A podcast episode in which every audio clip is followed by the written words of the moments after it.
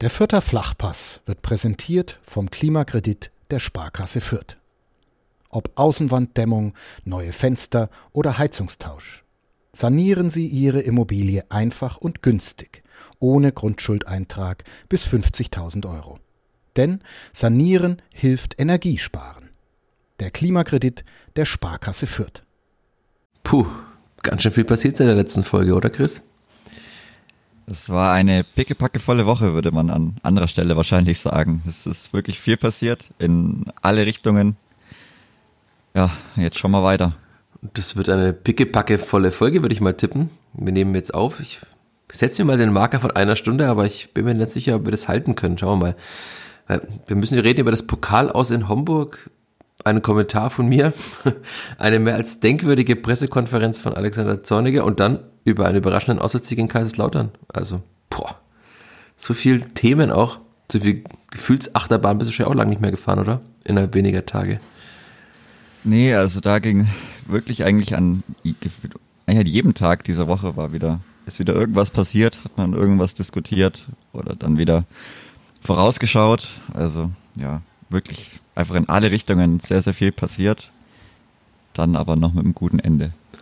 Bevor wir anfangen, was tippst du denn? Welcher Block von diesen dreien dauert am längsten? Wahrscheinlich. Das ist jetzt eine gute, gute Frage. Ich könnte mir vorstellen, dass der älteste Block dann vielleicht doch gar nicht mehr so lange dauert, weil er dann sogar wieder ein bisschen her ist und dann mit anderen Dingen schon wieder überschrieben worden ist. Aber die Geschichte von hinten erzählen ist ja meistens blöd. Also wenn wir dann vorne anfangen müssen und dann kann es schon sein, dass es ein bisschen dauert. Ja, ich ich ahne schon wieder so eine Folge mit Überlänge, aber ich habe gesehen, die englische Wochenfolge unseres Partner-Podcasts hat etwa eineinhalb Stunden gedauert. Vielleicht sind wir ein bisschen schneller zumindest, weil es ist ja schon wieder bald wieder Fußball. Bis nächsten Sonntag, bis wir da, muss ja jeder erstmal hören können. Außerdem gibt es ja noch so viele Folgen nachzuhören aus den letzten Tagen. Also, wir werden versuchen, das alles so knapp, aber doch auch so präzise wie möglich und nötig aufzuarbeiten in dieser 154. Folge des Vierter Flachpass. Aber wie ihr das gewohnt seid, gibt sie Infos alle gleich nach dem Jingle und nach der Werbung. Bis gleich. Der Fürther Flachpass wird präsentiert vom Klimakredit der Sparkasse Fürth. Ob Außenwanddämmung, neue Fenster oder Heizungstausch. Sanieren Sie Ihre Immobilie einfach und günstig, ohne Grundschuldeintrag bis 50.000 Euro. Denn Sanieren hilft Energiesparen. Der Klimakredit der Sparkasse Fürth.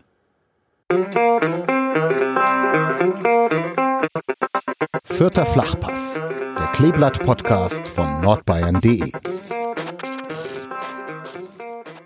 Und damit herzlich willkommen zur 154. Folge des Vierter Flachpass, aufgenommen am Montagmorgen nach einem wahnsinnig spannenden Samstag mit einem Auswärtssieg des Kleeblatts in Kaiserslautern. Auch eineinhalb Tage später scheint die Sonne noch über Fürth, also schöner kann es ja fast nicht sein. Ja, wir beginnen diesen Podcast wie immer und anders als das Pokalkleeblatt, Spoiler an der Stelle, mit der gleichen Aufstellung mit mir, Michael Fischer und wie immer mit Chris Sehm. Hallo Chris. Servus Michi. Ja, die Sonne scheint, alles ist gut in Fürth angeblich, denkt man sich, aber wenn wir die Woche jetzt mal chronologisch aufarbeiten, wie du gerade schon gesagt hast, müssen wir seit der letzten Aufnahme, die nämlich genau vor einer Woche war, einen Tag weiterspringen auf den Dienstag, auf das Pokalspiel in Homburg, zu dem du auch gefahren bist. Hast du es bereut? Ja, nee, ich glaube, man bereut es eigentlich im Endeffekt dann doch nie. Ist ja dann doch immer schön, dass wenn man dann dabei war. Gut, das ganze Erlebnis an sich war dann vielleicht, ja, denkwürdig, aber ach, es ist wieder, wieder so eine ganz, ganz komische Sache. Ich glaube, einige Leute, also es haben auf jeden Fall viele, Le viele Leute bereut. Das hat man da nicht nur online mitbekommen, das hat man auch schon direkt danach mitbekommen persönliche Umfeld mitbekommen, wenn man dann doch nach längerer Zeit mal wieder auswärts fährt. Das ist vielleicht das erste Mal seit Corona oder ja.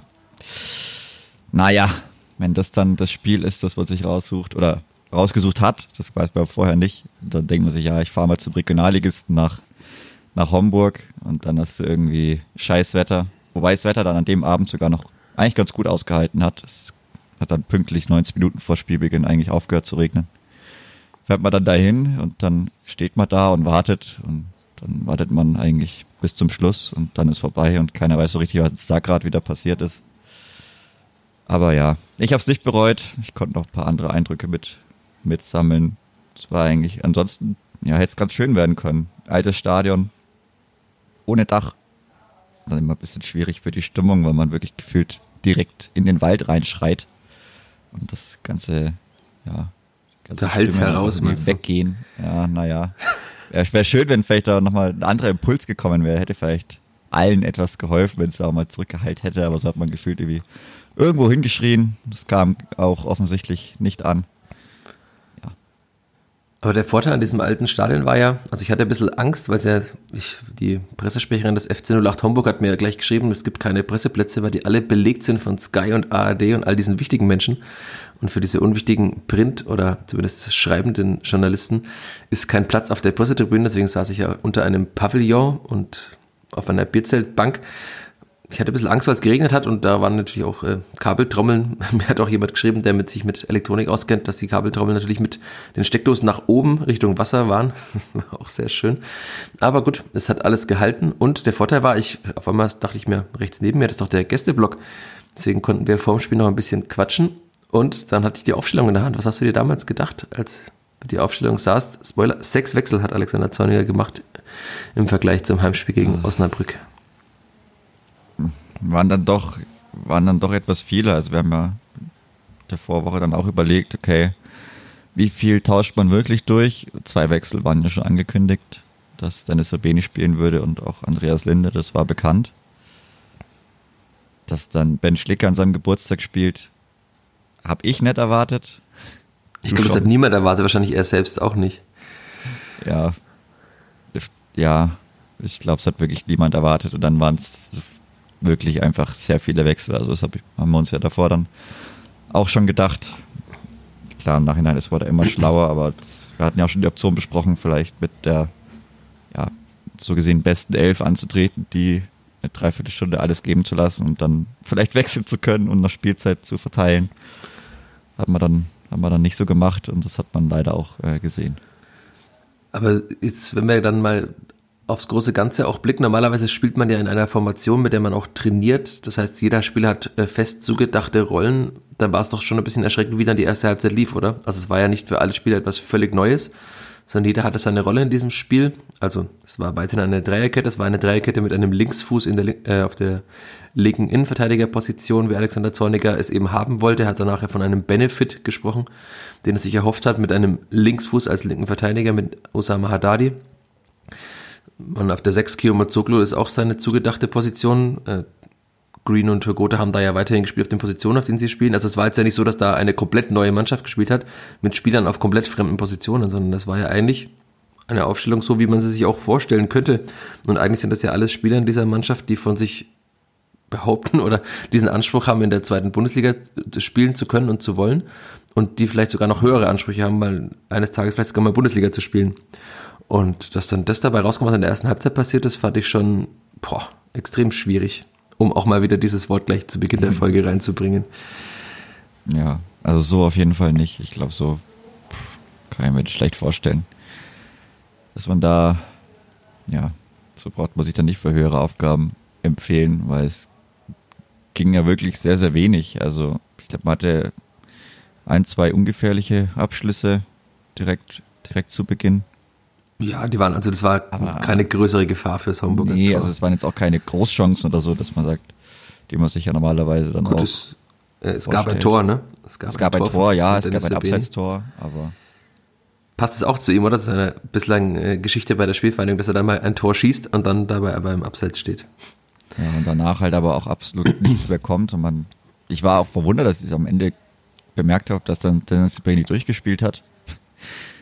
Weil irgendwie doch, äh, sie wollten auch noch einen Elfmeter nach einem Foul an ihn, äh, an ihm in der ja, Nachspielzeit. Das, ja, das hat dann jeder noch versucht. Klar, schreibt man dann rum, aber das war dann auch nichts. Also das war dann schon die pure Verzweiflung. Ah, klar, wenn es dann zu spät ist, dann ist man irgendwann immer verzweifelt, aber auch diese erste Halbzeit, also zu statisch, zu wenig Bewegung, dieses sich anbieten, auch verschiedene Räume, Halbräume besetzen, auch mal kurz kommen oder das wäre Leute kurz oder sich, sich verteilen, dass man Anspielstationen schafft oder mehrere Optionen schafft, dass der Gegner sich, dass der Gegner auch abwägen muss, wen will er wie energisch verteidigen, wen stellt er doppelt zu. Es hat ja komplett gefehlt. Also. Ja, das war einer der Gründe, warum ich auch in meinem Kommentar, über den wir dann noch sprechen werden, auch geschrieben habe, was die Idee des Clippers ist gegen einen tiefstehenden Gegner und wie sie mit dem Ball die gegnerische Gegner bespielen will, weil ich habe das in der ersten Halbzeit nicht gesehen. Also klar, das lag unter anderem daran, hat man den Unterschied mal gesehen, wenn Kiyomo Zugler oder Wagner spielt. Also Wagner fühlt sich da schon noch mehr für den Ball verantwortlich, auch wenn man ja eigentlich dachte, dass, oder es hieß ja auch mal von Alexander Zorniger, dass die Variante mit Wagner eher so die naja, die kämpferischere ist und die mit Kiyomazoglu, die mit dem Ball bessere. Aber also bislang gefällt mir Robert Wagner auf der 6 deutlich besser. Man hat es auch in dem Spiel gesehen. Und ich meine, ich habe nicht mitgezählt, wie viel es in der ersten Halbzeit waren, aber insgesamt waren es ja 35 Flanken. Davon würde ich mal tippen, 70 Prozent aus dem Halbfeld, irgendwohin, immer auf den ersten Posten. Noch dazu auf Brusthöhe für den äh, jeweiligen Homburger Verteidiger. Relativ einfach zu verteidigen. Also das war dann auch so eine Verzweiflungstat, dass man halt irgendwie nicht durchgekommen ist und hat dann den Ball einfach immer irgendwie in den Strafraum gebracht. Usama hat da die 0 von 9 Flanken, äh, sagt die Statistik, angekommen in diesem Spiel. Also klar, die viel zitierte Boxbesetzung war jetzt auch nicht herausragend, aber sie war schon trotzdem, also dann flankt man auch noch nicht da rein, wenn man halt sieht, dass da gar keiner steht. Oder man versucht zumindest den einen, der da ist, irgendwie zu finden, aber wenn man natürlich halb hoch zum Gegenspieler spielt, kann das äh, kein Tor werden, außer der drischt über den Ball. Aber das ist auch nicht passiert, weil es ja immer noch ein Viertligist, also da gibt's keine A-Klassen-Moves, sondern die können schon auch Fußball spielen. Ja, und dann hat das Klippert keine gute Figur mit dem Ball abgegeben und gegen den Ball auch nicht so wirklich, denn in der nach knapp einer halben Stunde gab's Ecke für Homburg, die schon Simon Asta sehr komisch, nachlässig irgendwie, also ich weiß nicht genau, wie, wie, das, wie das gemacht hat, aber dachte, der Ball geht ins Aus. Jedenfalls hat er eine Ecke verschuldet, die dann eigentlich relativ gefahrlos durch den Strafraum flog. Am anderen Ende nahm Osama Haddadi den Ball auf, brachte ihn aber halt genau wieder zentral zum Gegner und dann ein langer Ball und dann Maxi Dietz. Was hast du dir da gedacht, als du das gesehen hast? War, müsste ja genau in der, auf deiner Sichthöhe gewesen sein, oder? So 16er Höhe. Als er den Ball da klären will. Ja, naja. Also, keine Ahnung. Ich weiß nicht, was er da macht. Also, hat wahrscheinlich selber dann auch nicht wirklich verstanden was er da gemacht hat, aber den Ball da so erwähnt er noch jemanden hinter sich oder will den so verlängern? Also man, man sieht ja, dass er den nicht nach vorne wegköpft oder zur Seite. Keine Ahnung. Und dann, ja. Kurzer Aussetzer, sagen wir so. Kurzer Aussetzer, ja, dann ja, vor die Füße von Markus Mendler. Naja. Ja, über den wir noch gesprochen haben hier. Ja, das ist, das hat, also, nee. Naja, das hatten wir, glaube ich, zu, ich schon zu Genüge ausgeführt hat, braucht man auch nicht vorher sagen, dass das der allerbeste Spieler der Regionalliga ist. Der immer einen Assist sicher arbeitet. Gut, das kann man dann auch irgendwie beschreien oder es darauf beschwören, wenn man meint, dass es immer so ist. Muss das natürlich so kommen, weil dann hat man es ja schon immer gewusst. Ja, der muss nur noch querlegen. Und dann hat, konnte Fabian Eisele einschieben. Auch erwähnt in der PK vom Spiel. Ja, super. Also man, man wusste zumindest, was auf einen zukommt als Spielvereinigung. Alle 18 Spieler vom Kader erwähnt habe, dann weiß ich dann noch, dass einer davon mal ein Tor schießen kann. Da, dass da aber auch noch fünf Leute sich irgendwelche Bänder gerissen haben. Das kommt noch dazu. Ne? Keiner ne? erwähnt. Also ja. da waren teilweise auch, glaube ich, nicht so unwichtige Spieler dabei, die dann auch ausgefallen sind. Aber ich dann halt sage, dass ungefähr jeder der Offensivabteilung irgendwie schon mal vor acht Jahren eine Flanke in Strafung gebracht hat oder mal einen Flugkopfball getroffen hat, keine Ahnung dann kann ich mir das auch einreden, dass die top und stark sind. Dann ja, ist das so gefühlt eine selbsterfüllende Prophezeiung, dass dann diese beiden Spieler natürlich treffen müssen, weil sie einfach die allerbesten Spieler auf der Welt sind.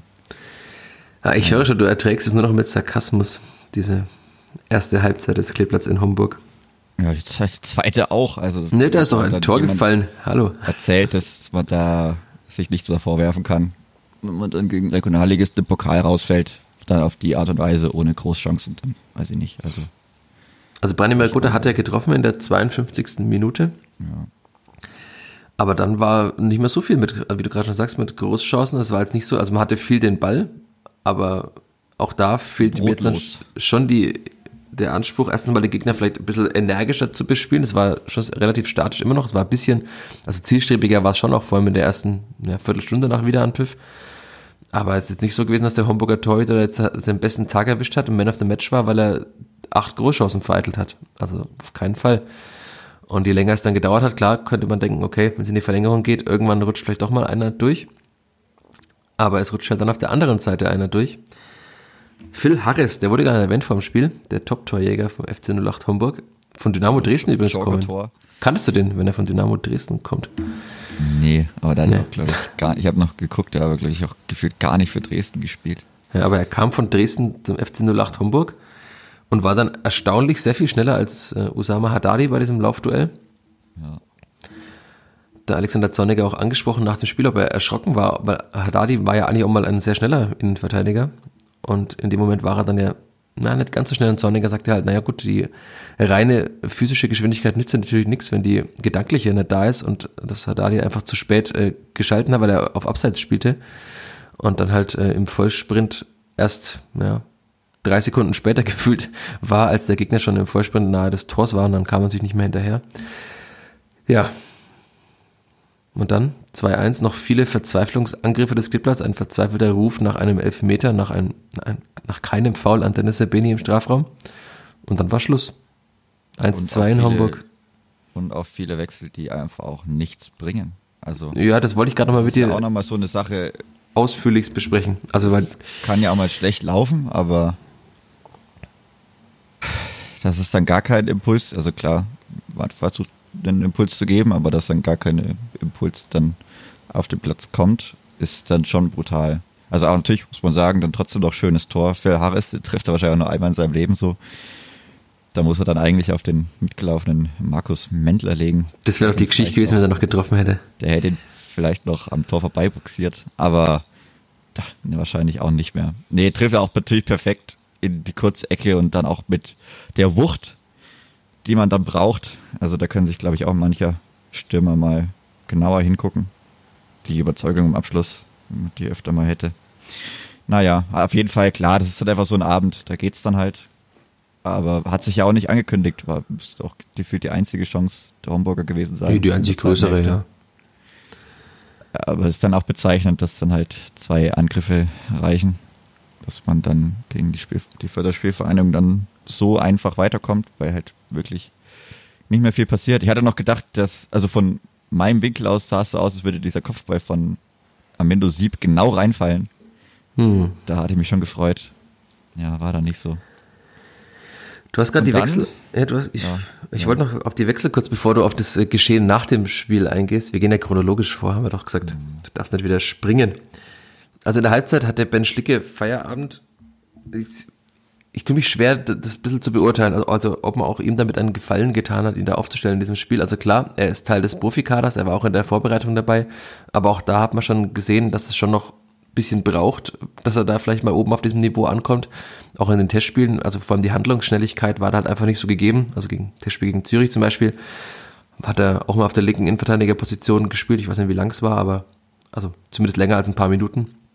Und hat er auch sehr lange gebraucht, um die Pässe zum Beispiel zu spielen. Und dann war oft schon der Stürmer da, also weil einfach das, die Geschwindigkeit auf dem Platz eine ganz andere war. Und jetzt waren wir ja auch schon oft in Burg Farnbach, haben oft die Spiele der U23 gesehen, letztes Jahr und dieses Jahr. Und ich fand jetzt nicht, dass er sich da empfohlen hat, dass er im Pokal in der ersten Runde spielt. Oder habe ich da was völlig anders gesehen, weil ich zu viel gequatscht habe in Burg Farnbach? Ne, Da ist er eigentlich auch leistungstechnisch die Nummer zwei in der Innenverteidigung, aber ja, der andere Innenverteidiger hat halt. Ja, naja. Oliver F. Punkt. Das wird, ich glaube, das wird auch nichts mehr. Wo ist Oliver F.?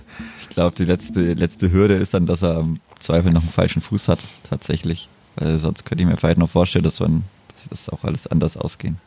Ja gut, Könnte. aber offensichtlich darf er ja auch keine Rolle mehr spielen oben, Ja, ja, weil das- er ja nicht einmal als Alexander Zorniger neu dazu kam vor einem Jahr, nicht mal mehr mittrainieren durfte bei den Profis.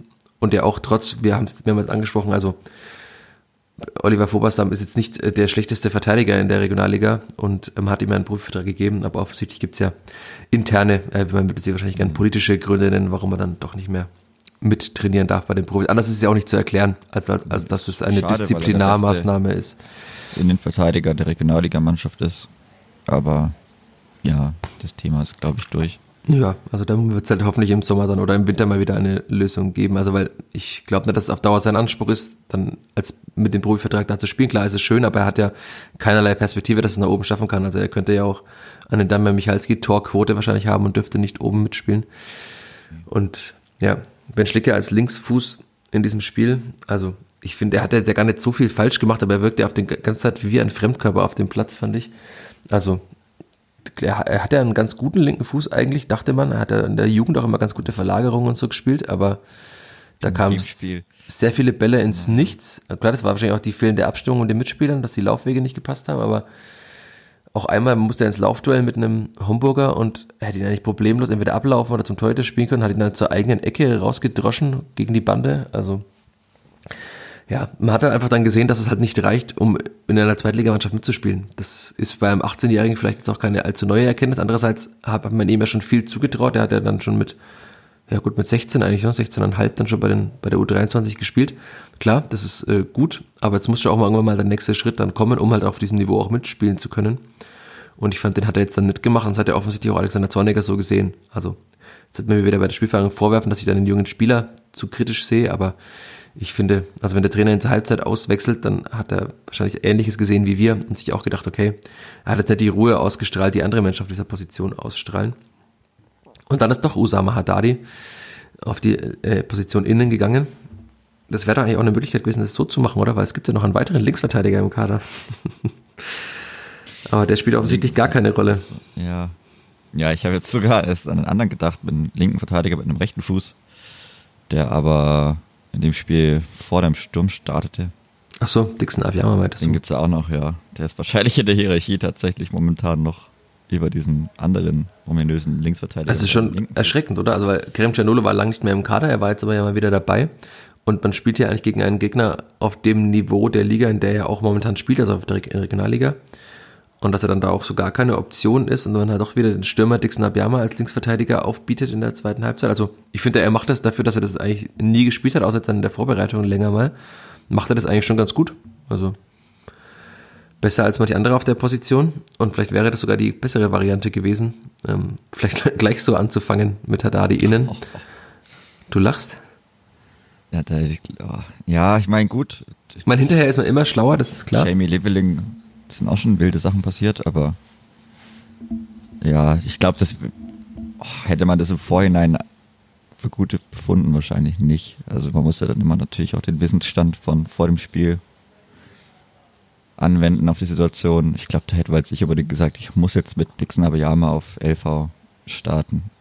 Ich hätte einfach gesagt, man startet mit Chalanolo, zumal dann eventuell Ben Schlicke auch noch vielleicht den einen oder anderen Schmerz beim Aufwärmen verspürt hat. Er ist ja auch gehumpelt dann nach dem Spiel, ja.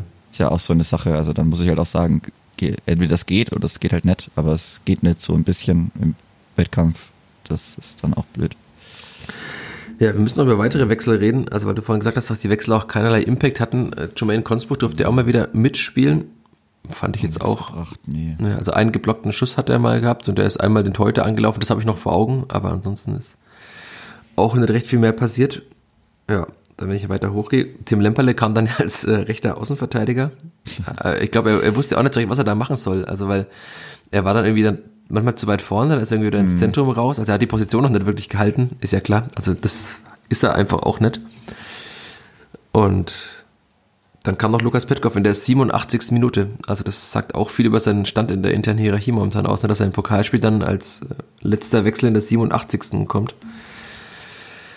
Ja, als, traurig. Als theoretisch auch noch, ja, doch kreativer Spieler, der aber auch gern das 1 gegen 1 sucht. Gegen unterklassigen Gegner.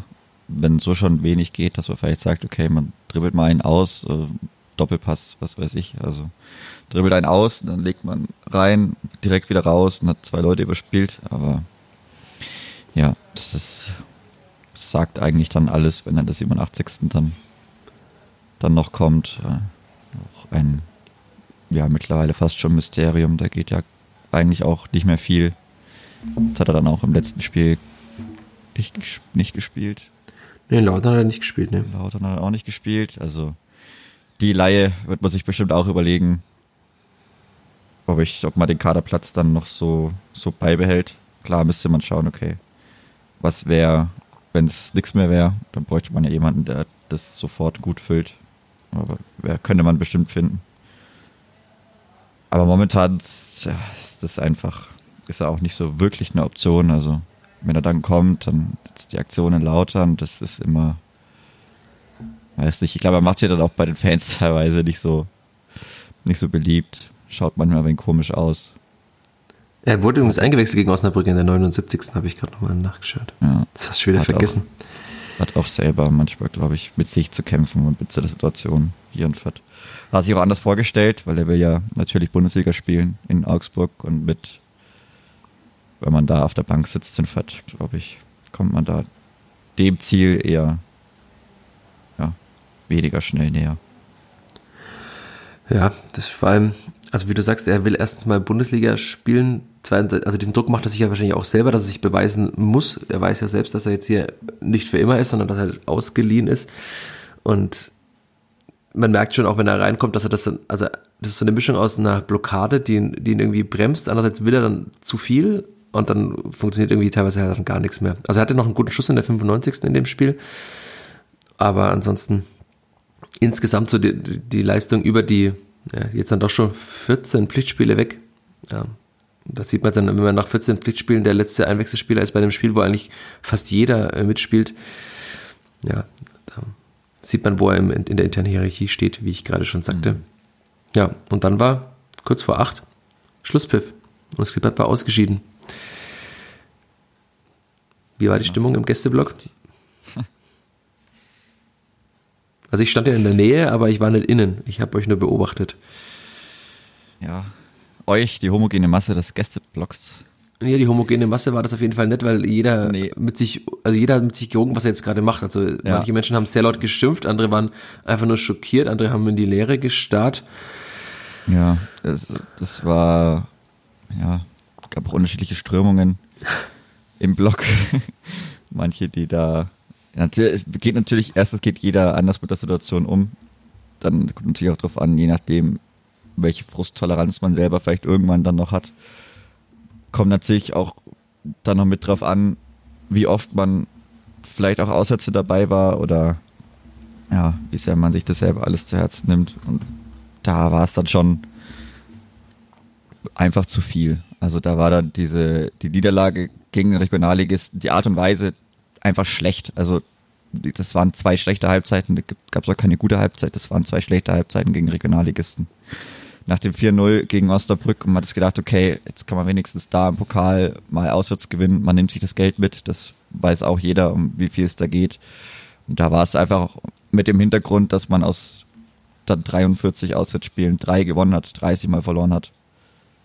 Dass man seit der Bundesliga auswärts gefühlt immer verliert und dass man jetzt auch das dritte Mal gegen einen Niederklassiken äh, und nicht nur Drittligisten, sondern dann jetzt auch zweimal Regionalligisten und einmal Fünftligisten im Pokal rausgeflogen ist. Auswärts, äh klar, dann klar auswärts. Aber das, das war dann einfach zu viel und da haben sich dann natürlich einige Dinge entladen und die Art und Weise kann, weiß jeder selber, ein paar Bilder hat man gesehen, dass es dann ja keine sachliche Diskussion ist. Das weiß jeder, ich glaube, damit kann und muss auch jeder umgehen, dass es in so einer Situation dann einfach auch mal ein klein wenig eskaliert. Ich glaube, stark ist es dann trotzdem nicht eskaliert.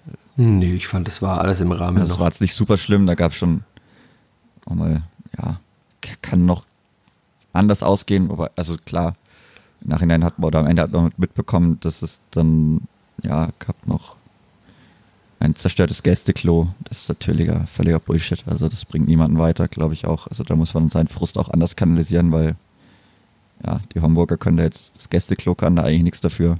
Weiß ja nicht, ob man das. Nee, ich glaube, da war schon die Spielvereinigung ganz selbst schuld, ja. Ja, also das ist auch einfach völliger Käse. Hm, ja, das ist auch ein Trend. Den braucht man, glaube ich, nicht aufgreifen. Damit bringt man niemanden weiter.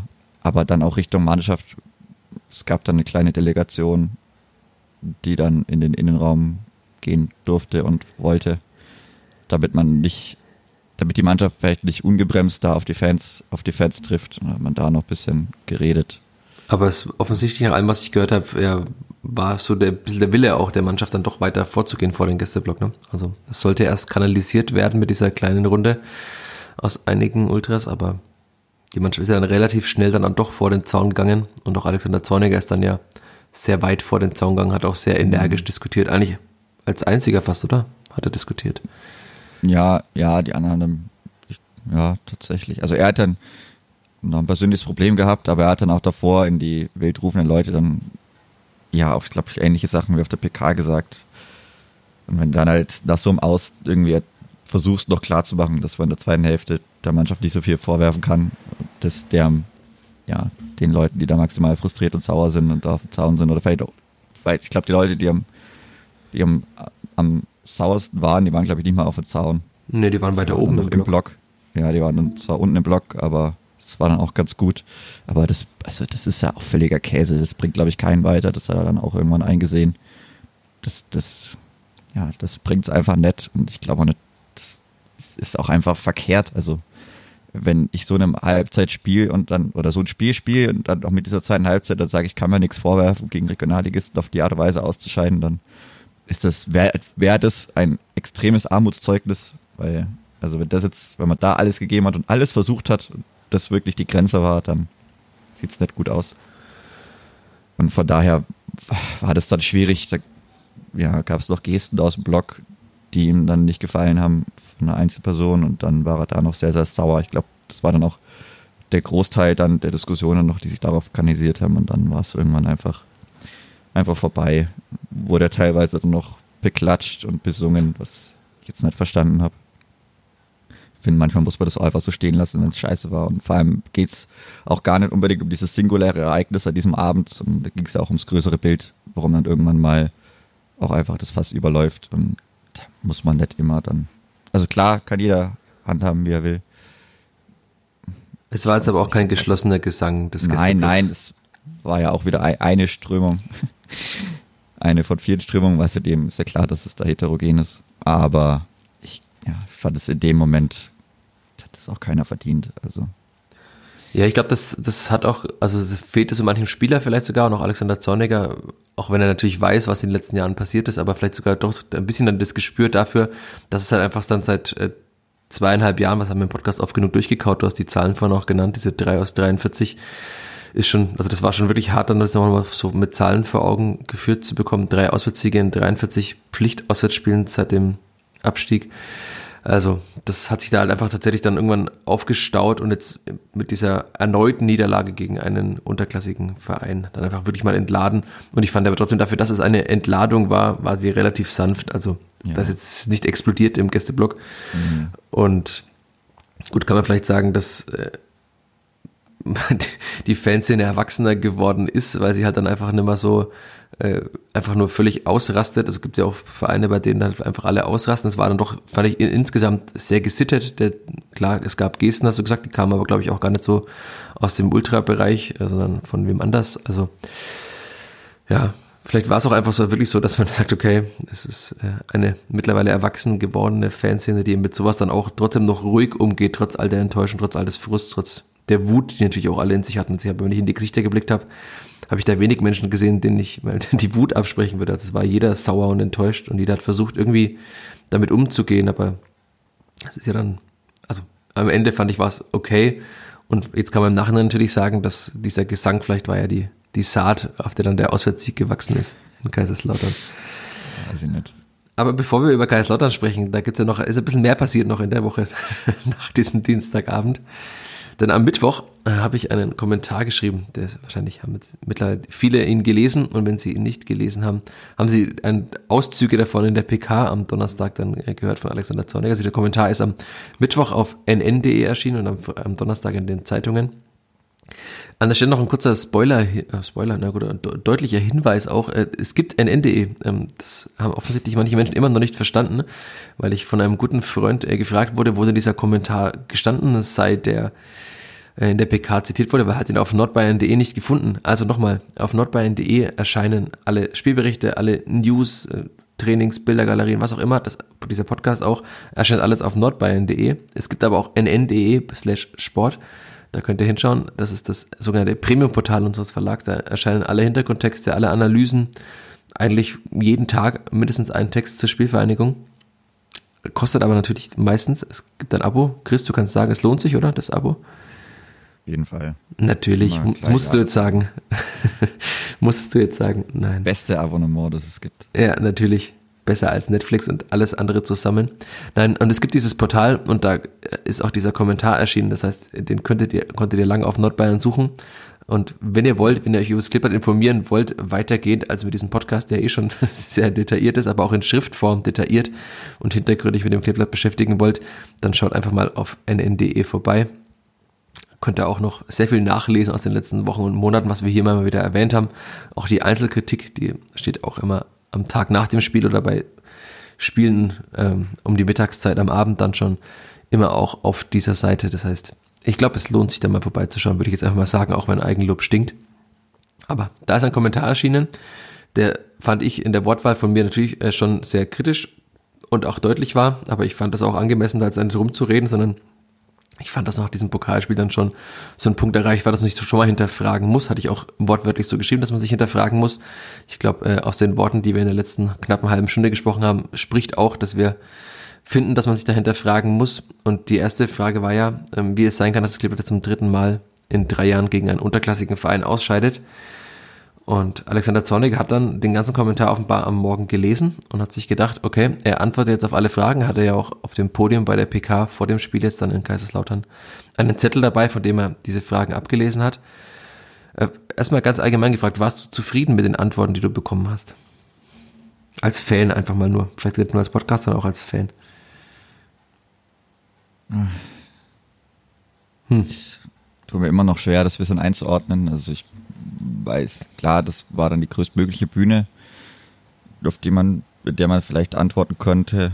Weiß aber nicht, ob er unbedingt der Adressat gewesen ist. Also klar, er sieht sich dann als Vertreter des Vereins, aber ja, könnte man auch noch drüber diskutieren und die Antworten weiß nicht, wie soll man, wie soll man es, soll man es beschreiben? Also teilweise nicht, nicht einfach, aber ich fand, das wurde nicht immer das Problem dann richtig wahrgenommen oder erkannt und dann vielleicht auf eine Art und Weise geantwortet, die ja dann nicht zufriedenstellend ist, aber. Also bei der ersten Frage hat er dann relativ schnell, also er hat gesagt, er kann über einmal ausscheiden sprechen, klar. Ich, ich habe auch nie gesagt, dass er für die anderen beiden äh, Blamagen also, verantwortlich ist. Ja, war jetzt, glaube ich, nicht immer unbedingt der Adressat, aber deswegen war eine sehr interessante PK auf jeden Fall. Aber ich.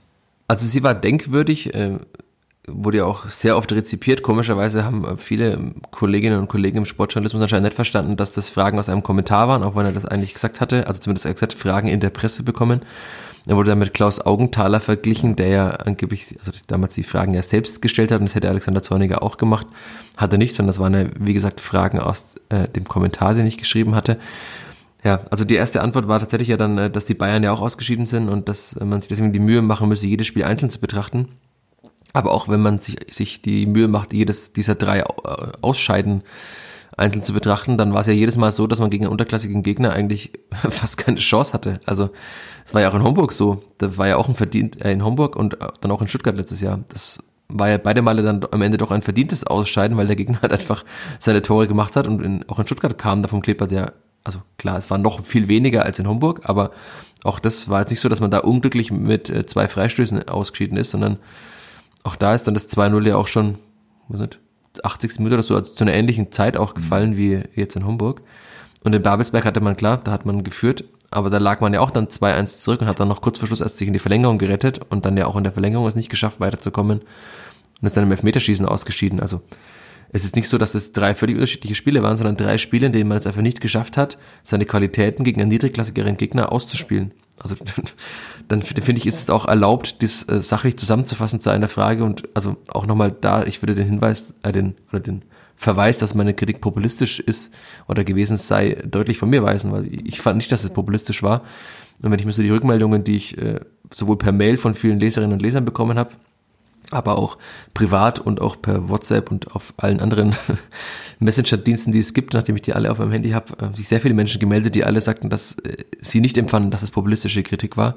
Also offensichtlich hat Alexander Zorniger das entweder hat das falsch interpretiert oder er empfand die Kritik eben tatsächlich als populistisch, aber also die Mehrheit empfand das offensichtlich nicht so und weiß nicht, die einzige, was man, was man er womöglich auch als populistisch empfunden hat, auch Rashida Susi hat mit mir danach äh, in Kaiserslautern lang diskutiert, über die zweite Frage, wie es sein kann, dass man eben lautstark betont, kein Geld zu haben und jedes Mal das Geld in den Sand zu setzen.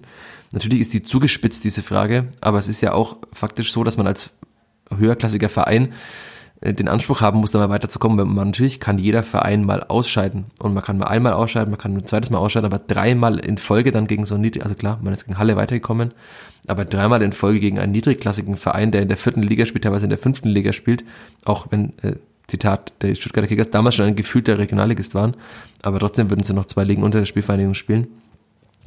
Und dass man es dann jedes Jahr nicht hinkriegt, seine Qualitäten auszuspielen, und gleichzeitig immer wieder betont, äh, kein Geld zu haben, finde ich, da gibt es schon einen Zusammenhang, weil da muss halt immer die klare Ansage auch sein, äh, um wie viel Geld es geht. Klar, Zornig hat dann später gesagt, ja, es geht auch für die Spieler um viel Geld, weil es um Prämien geht, aber offensichtlich ist ihnen ja nicht bewusst gewesen, wenn man an der Einstellung sieht, äh, dass es um worum es in diesem Spiel geht und was es auch den Fans natürlich bedeutet, weil viele Fans gerne wahrscheinlich mal eine Pokalreise, eine, also nicht eine Reise nach Homburg, sondern eine längere Reise durch den DFB-Pokal machen würden.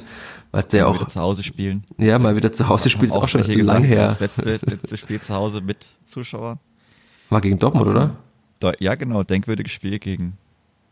Das war in der ersten Runde sogar. Ja, auch eine, eigentlich eine geile Erinnerung, aber auch eine beschissene Erinnerung, wenn man so drüber nachdenkt. Aber das ist ja auch 2018. Ja. Seitdem gibt es einfach keinen, also gibt es keinen Pokal mehr. Ich weiß gar nicht, ob die Pokaltickets, die sind schon lange nimmer.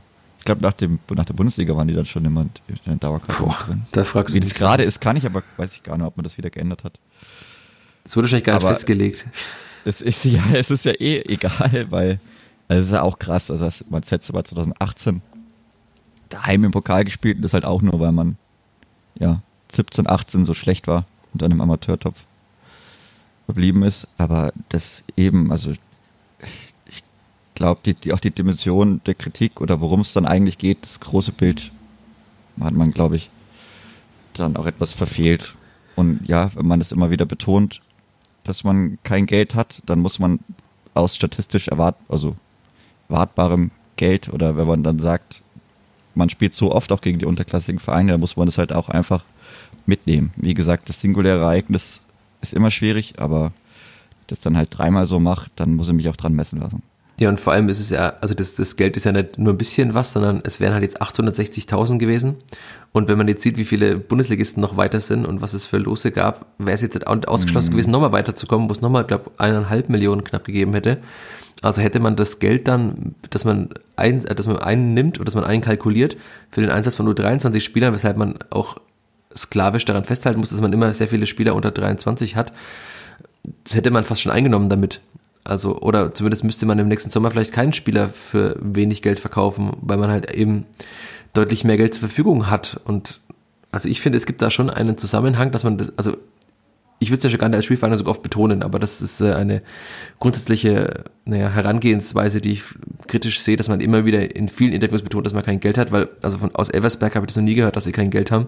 Und die sind gerade punktgleich mit der Spielvereinigung und die machen halt einfach ihre Arbeit sehr, sehr gut. Klar, die haben auch einen großen Sponsor, aber die haben nicht den Etat der Spielvereinigung.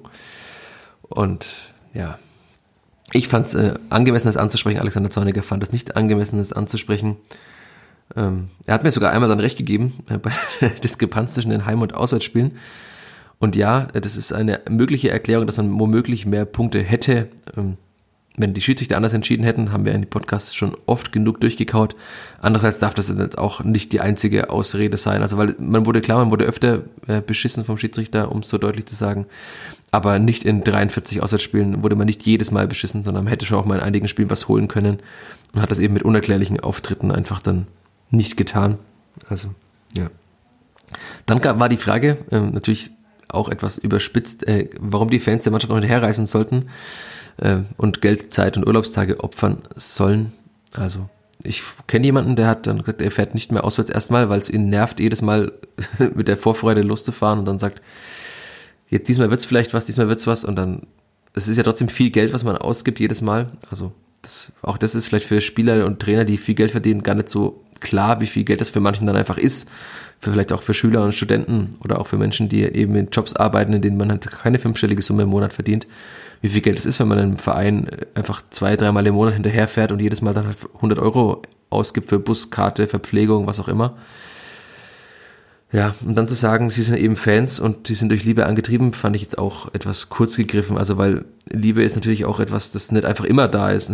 Das merken viele Menschen in der Beziehung, die vielleicht mal in die Brüche geht. Liebe ist vergänglich, die ist auch erwiderbar und ja, das ist eben keine bedingungslose Liebe. Auch das wurde ja, glaube ich, dann von Seiten der Ultras relativ klar gemacht. Alexander Zorniger ja auch gesagt, dass die Liebe keine bedingungslose ist und die Unterstützung, die aus dieser Liebe resultiert, keine bedingungslose ist, wenn man auswärts einfach nie gewinnt. Also irgendwann ist die Mannschaft auch mal in der Bringschuld, wenn sie seit drei Jahren auswärts unterstützt wird und eigentlich auch, ja, ich glaube, bei 38 von 43 Auswärtsspielen gefühlt mit Applaus und Gesängen verabschiedet wurde, trotz Niederlagen auch oft, dann kann man schon auch mal erwarten, dass dann dieser Liebe, die von Fans entgegengebracht wird, auch mal so ein bisschen, ja, ein bisschen was kommt auch von der anderen Seite. Ja, dann kommen wir noch zum Punkt, da hat er ja, glaube ich, gar nicht so richtig drauf geantwortet, auf die äh, Frage, wie gut die Mannschaft wirklich ist und ob die Leistungsfähigkeit mancher Spieler überschätzt wurde. Also ich habe ja bewusst keine Namen genannt, um jetzt keinen einzelnen Spieler da irgendwie ins Rampenlicht zu stellen oder fertig zu machen. Aber man muss ja schon sagen, auch das haben wir jetzt in dem Podcast heute schon angesprochen, wir kommen in Lautern auch nochmal drauf, dass es Spieler gibt, die den Anspruch haben, in der zweiten Liga zu spielen und die aber gegen den Viertligisten dann nicht, äh, also keinerlei gute Aktionen haben und auch nicht den Unterschied ausmachen, obwohl es ja Spieler sind, die einfach zwei Ligen unter ihnen spielen. Also ich finde schon, dass man da an manchen, auf manchen Positionen, ich gehe jetzt nicht tiefer ins Detail, kann sich jeder ja auch selber denken, einfach überschätzt hat, wie gut mancher Spieler ist. Und wenn, dann müsste man eben klar deutlich machen, dass es Spieler sind, die erstmal in der U23 spielen und dann nicht nach äh, der Hälfte der Saison sagen, ja, der spielt jetzt erstmal in der U23. Ja, klar, ähm, was da noch kam, ich habe ja alles vor mir noch mal mein Transkript dieser PK. Das ist also klar war es gut, dass Alexander Zorniger sich damit auseinandergesetzt hat. Das hat er ja auch äh, lang gesagt, dass es für ihn dazugehört, sich mit allen Menschen auseinanderzusetzen, mit allen Fans, mit jedem Medienschaffenden, wie er es genannt hat, weil er es wichtig findet, das zu tun. Ich glaube, das kann man ihm auch zugute halten, auch wenn man natürlich über manche Antworten vielleicht streiten kann. Das ist ja auch okay. Also streiten gehört dazu, Reibung gehört dazu, um besser zu werden. Und ja, also das ist ja nicht nur was, was äh, er mir gegenüber bringt, diesen Respekt, dass er sich mit den Fragen auseinandersetzt, sondern also er ist ja überall ansprechbar. Also wenn er mal, er war ja sogar beim Frühshoppen, glaube ich, vor dem Darmstadt-Spiel letztes Jahr mit seiner Familie in der Gustavstraße frühstücken und da war er auch für jeden Fan ansprechbar, als für Diskussionen zu haben. Er hat, sucht immer wieder den Austausch auch mit Ultras, also ist nicht so, nicht so, dass er, dass ihm das alles völlig egal ist, sondern er will ja wirklich da in allen Bereichen auch alle Strömungen, Vereine, will Dinge verbessern. Also das, das muss man einfach zugute halten und Deswegen fand ich es auch gut, dass er darauf geantwortet hat, auch wenn du, wie du schon richtig sagtest, vielleicht nicht der einzig, äh, einzige Adressat war, sondern im Kommentar hatte ich auch ganz klar benannt, dass Antworten auf diese vielen Fragen er und Rashida Susi äh, geben müssen. Ja, dann kam, also ich möchte nicht jeden Satz jetzt dann einzeln sezieren, da kam noch Helmut Hack, das hat mich auch verwundert, wie dann Helmut Hack dann auf einmal in diese PK eingeschwebt ist, zwar nicht vom Tegernsee, aber aus Festenbergskreuth aber das müssen wir jetzt nicht tiefer drauf eingehen. Ähm, auch die Frage nach Dennis Sebeni und Orestes Kiumozoglu, die ja ganz klar als äh, schon als Stützen dieser Mannschaft auch geholt wurden und die jetzt eben auch nach 14 Pflichtspielen gut, beim Falle von Dennis Sebeni spielt er zumindest mehr eine Rolle, weil er jetzt wieder mehr spielt und auch in Lautern wieder eingewechselt wurde für längere Zeit. Aber dass die beiden halt diese Rollen, die ihnen zugedacht sind, so gar nicht einnehmen, finde ich jetzt auch die Erklärung etwas äh, kurz, dass sie aus einer Verletzung kommen. Also weil sie kam jetzt nicht aus dem Kreuzbandriss, sondern Dennis Sabeni hat ja, glaube ein Spiel verpasst, nach der, also genau das Spiel mhm. in Kiel hat er verpasst und dann wurde er in Halle schon wieder eingewechselt. Und da ist er schon wieder vollkommen rund gelaufen. Also klar hat diesen, diese, dieser Tritt von Wissam Musliu äh, vielleicht aus, kurz aus der Bahn geworfen, im wahrsten Sinne des Wortes. Aber es ist ja nicht so, dass er jetzt wochenlang ausgefallen ist, sondern er hat halt einfach eineinhalb Spiele verpasst und wahrscheinlich dann eine Woche Training verpasst. Und da dann die Erklärung darin zu finden, dass er nach 14 Spielen noch immer noch kein einziges Tor geschossen hat, dass er mal ein Spiel verletzt war, finde ich schwierig. Und bei Orestes Kiyomazoglu ist es ja auch so, ja, okay, er, er hatte diese Verletzung und das hieß, man, man werde ihm diese Zeit auch geben. Aber auch er ist jetzt ja schon länger fit und hat jetzt auch schon einige Spiele gemacht. Und ich fand seine Leistung gegen Homburg wirklich einfach dann erschreckend fast schon. Also, der wurde immer wieder überlaufen, weil er relativ unbeweglich war als Sechser diese Verantwortung für den Ball, die Alexander Zorniger immer wieder einfordert, habe ich da jetzt auch nicht oft gesehen. Das war ja auch einer der Gründe, warum das Spiel so statisch war, weil da eben auch nie ein Sechser war, der mal tief kam, um sich einen Ball abzuholen. Also ich fand die Frage danach auch angemessen und jetzt auch keineswegs populistisch. Und auch die Frage nach der Spielidee ähm, und wie man Gegner, tiefgestehende Gegner bespielen will, fand ich jetzt auch nicht populistisch. Also weil vor allem bei diesem Spiel und auch gegen Rostock und Osnabrück, die dann ja genannt wurden, fand ich, hat es auch nicht immer funktioniert, einen tiefstehenden Gegner zu bespielen. Also ja, Alexander Zorniger sagt, das ist eine die Königsdisziplin des Fußballs und 85 bis 90 Prozent äh, schaffen das nicht, ein gutes, strukturiertes Aufbauspiel mit dem Ball hinzukriegen. Aber ich fand, gegen Homburg kann man das schon erwarten, dass man das mal schafft, den Gegner auch mal in Bewegung zu bringen und sich einfach auch Torschancen zu erspielen und nicht alle Chancen, ich glaube, gefühlt waren ja wirklich alle Chancen fast aus der Distanz in der zweiten Halbzeit mit Distanzschüssen und man hat sich keine wirkliche Chance dann mehr herausgespielt. Also auch das anzusprechen fand ich okay. Und Alexander Zornig hat dann am Ende ja gesagt, er findet, dass die Mannschaft auf einem richtig guten Weg ist. Hat dann nochmal die äh, Punkte zitiert. 25 Punkte war letztes Jahr der HSV auf Platz 1 mit 17 Punkten, die Spielvereinigung, äh, mit sieben, nee, mit neun Punkten auf Platz 17 die Spielvereinigung. Ja, da war eine große Diskrepanz, ähm, die auch dazu geführt hat, dass er dann übernommen hat. Das gehört ja auch zur Wahrheit. Und jetzt, er, er sagte jetzt gerade, jetzt gerade eben ist St. Pauli mit 23 Punkten vorne und wir haben 15, also acht Punkte auf Platz 1. Und ja, was passiert natürlich, ähm, wenn ich einen Kommentar schreibe, der kritisch ist und Alexander Zorniger das sagt? Das Klippert gewinnt 2 zu 0 in Kaiserslautern. Punkt. Mhm. Ende meines Monologs. Ordentlich hergespielt. Ja, in der zweiten Liga spielt zwar nie jemanden her, hat Robert Klaus im ersten FC Nürnberg mal gesagt, aber in diesem Spiel hat das Clipper den FCK tatsächlich hergespielt. Und ich dachte mir die ganze Zeit, ja. musste ja so sein. Es musste so sein. Es musste einfach so kommen, dass nach einem Kommentar, den ich schreibe, der betont kritisch ist und nachdem Alexander Zorniger vieles von sich weiß in die darin geäußerten Kritik und dann auch sagt, äh, abgesehen vom Pokalspiel laufen viele Dinge nicht schlecht und sie hatten nur vier Punkte Abstand zum Tabellenvierten. Der Abstand ist nochmal geringer geworden am Wochenende. Ja. Was machen wir jetzt mit diesem 2-0 in Lautern? Ist jetzt alles anders oder? das wird sich zeigen, wobei, ja, der Spielplan, der ist ja ein sehr guter für die Vierter. Der zeigt vielleicht noch nicht, ob dann alles anders ist. Ich glaube, das sieht man dann vielleicht sogar erst so richtig dann im neuen Jahr, wenn man sich da wieder auswärts auch anders beweisen muss. Aber ich habe einen Sieg in Kaiserslautern getippt. Du bist mein Zeuge. Ich habe mhm. dann zwar gesagt, zwei Tore von Simon Aster. Die kamen dann nicht. Ein Flugkopfball und ein Simon Aster Hammer. Ja, hat aber nicht ganz geklappt, weil Simon Aster nicht lang so mitgespielt hat. Nee. Ja, schade. Aber. Aber lass uns doch nochmal über dieses Spiel reden. Ja. Im Vergleich zum Spiel in Homburg waren es viele Wechsel. Im Vergleich ja. zum letzten Heimspiel war es nur ein Wechsel, nämlich Gideon Jung für Damian Michalski. Also dann sieht man jetzt langsam dann schon auch ein bisschen so, was die mögliche Startelf, wir haben lange darüber geredet, dass sie nicht steht, aber mittlerweile, klar, auch notgedrungen steht sie auf links zum Beispiel, so wie sie jetzt gerade ist, aber es ist schon die Start, die Elf, mit der man auch in der zweiten Liga jetzt dann wahrscheinlich die nächsten Spiele auch noch begehen wird. Was überrascht, dass Dame Michalski dann rausgenommen wurde von Alexander Zorniger? Also, nach dem bodenlosen Auftritt in Hamburg war ich nett, aber also Zorniger hat ja auch gesagt, dass er fand, dass, also er hatte das, das Empfinden, dass Michalski auch mental nicht mehr ganz da war und also gesagt, das Aufbauspiel in Homburg war ja wirklich, das hat er auch nach dem Spiel klar deutlich benannt im Gespräch mit mir, dass halt zwei von drei Spielern der ersten Halbzeit im Aufbauspiel dann einfach eine sehr schlechte Figur abgegeben haben. Also Maxi Dietz eigentlich als einziger, der sich ja immer wieder auch nach vorne mit eingeschaltet hatte, aber ja, das war dann leider wieder der Damian Michalski mit dem Ball am Fuß, den man halt in den schlechten Phasen, die er auch schon in Fürth hatte, gesehen hat. Und muss ich, aber ja, was? Du musst. Also er spielt ja das, das wie wie kann das sein? Also er, er spielt ja dann doch eine gute Runde, hat viele Tore gemacht und er will Nationalmannschaft spielen, spielt er noch nicht und dann ist es der 4. November und es ist mental schon wieder alles zu viel. Also weiß ich nicht, habe ich auch ein paar Probleme damit, aber gut, wenn es so ist, weil man das erkennt, dann ist ja auch schön, dass man darauf reagiert, aber und also man kann jetzt dann nach diesem Spiel jetzt einfach auch sagen, es hat sich gelohnt, äh, diesen Wechsel zu machen. Also weil Gideon Jung im Aufbauspiel ja. hat er wirklich, also Zitat Zorniger, überragende Steckpässe gespielt. Also ich finde, er hatte dieses Auge, das haben wir schon oft erwähnt. Er hat schon gute Pässe zwischen die Linien so gespielt. Lautern hat die auch, Bälle, ja. ja, Lautern hat die natürlich auch oft zugelassen, weil da waren viele Räume, in die man die spielen konnte. Aber wir wissen ja beim Clipper, wenn Räume da sind, heißt es noch lange nicht, dass man in diese Räume auch reinspielt. Und das hat Gideon Jung schon sehr gut gemacht.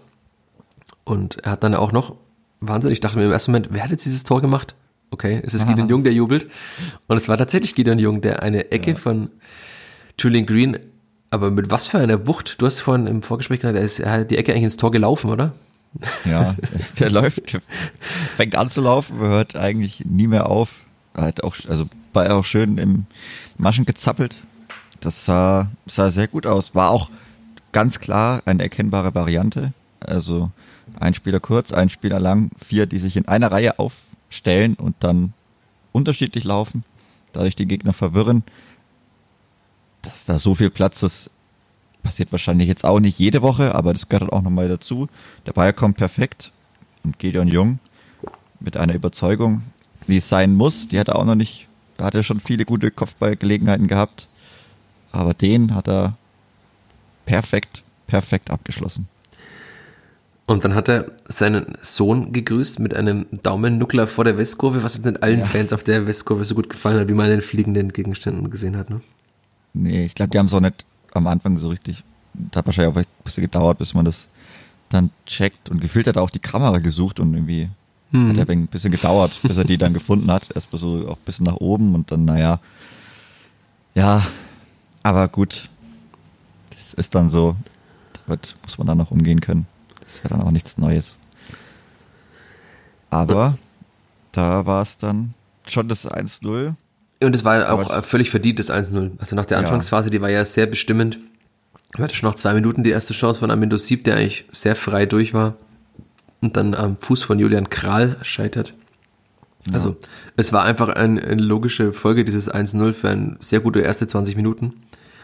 Und das natürlich wieder per Eckball passiert, ist überraschend. Also wir haben oft genug Standards kritisiert. Mittlerweile ist es gut. Wir haben auch von unserem äh, Hörer Patrick Kopf, der in der Vierter Flachpassgruppe wieder einen sehr langen Beitrag geschrieben hat zu diesem Spiel, die Frage bekommen, ähm, woher diese Effizienz auf einmal kommt, was das Clippert verändert hat. Also was es verändert hat, ich kann noch ein bisschen aus dem aus dem Nähkästchen plaudern. Das kostet wahrscheinlich jetzt 5 Euro ins Phrasenschwein, das wir nicht haben. Ich hatte mit Rainer Wiedmeier da schon letztes Jahr gesprochen, nachdem es teilweise ja schon besser wurde mit den offensiven Standards, vor allem von Marco Jonen, wenn die getreten wurden.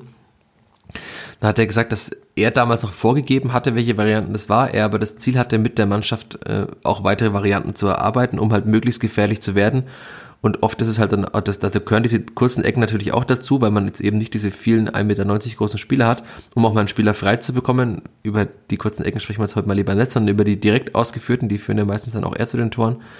Aber das hat er schon letztes Jahr, als er noch da war, auch gesagt, dass er mit der Mannschaft mehr erarbeiten will. Also offenbar ist es ja ein gemeinsamer Wille gewesen.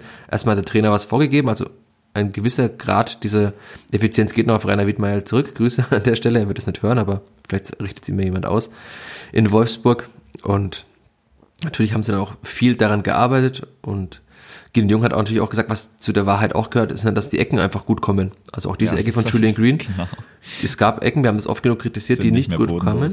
Und mittlerweile kommen sie einfach oft sehr, sehr gut, die Ecken. Und dann sieht man, wenn man gute Ecken spielt und gute Varianten hat und dann halt einfach mal auch mal einen Gegner mal, ja, einfach nicht damit rechnet, dass plötzlich Gideon Jung dann einfach völlig frei steht, weil die Laufwege anderes sind, weil man vielleicht auch mal Dame Michalski zum Beispiel, blockt man ja oft auch frei. Also man hat eine große Varianz drin. Und natürlich ist es wahrscheinlich dann jetzt auch mittlerweile dann ein äh, gehörtes Lob dann auch Marco Konrad, dem Co-Trainer, der ja auch für die Standards zuständig ist, der das von Rainer Wittmeier übernommen hat. Ich kann noch nicht sagen, ich habe noch nicht mit ihm sprechen dürfen, aber wenn ich mit ihm spreche, werde ich natürlich auch auf die Standards ansprechen. Und dann werden wir das nochmal ein bisschen tiefer ergründen. Aber es ist auf jeden Fall schön, also dass man halt, wenn man dann aus dem Spiel heraus erstmal kein Tor schießt, sondern einfach per Standard dann dieses Tor macht und das hat ja dann auch sehr viel Selbstvertrauen gegeben, weil der FCK danach einfach noch weniger gemacht hat. Ähm, auch da kam noch eine Frage von Patrick Hoff dazu, ob das einfach dann daran lag, dass Clipper das so gut gemacht hat oder, also jetzt äh, sinngemäß, oder ob der FCK müde war von diesem Pokalspiel gegen den F ersten FC Köln.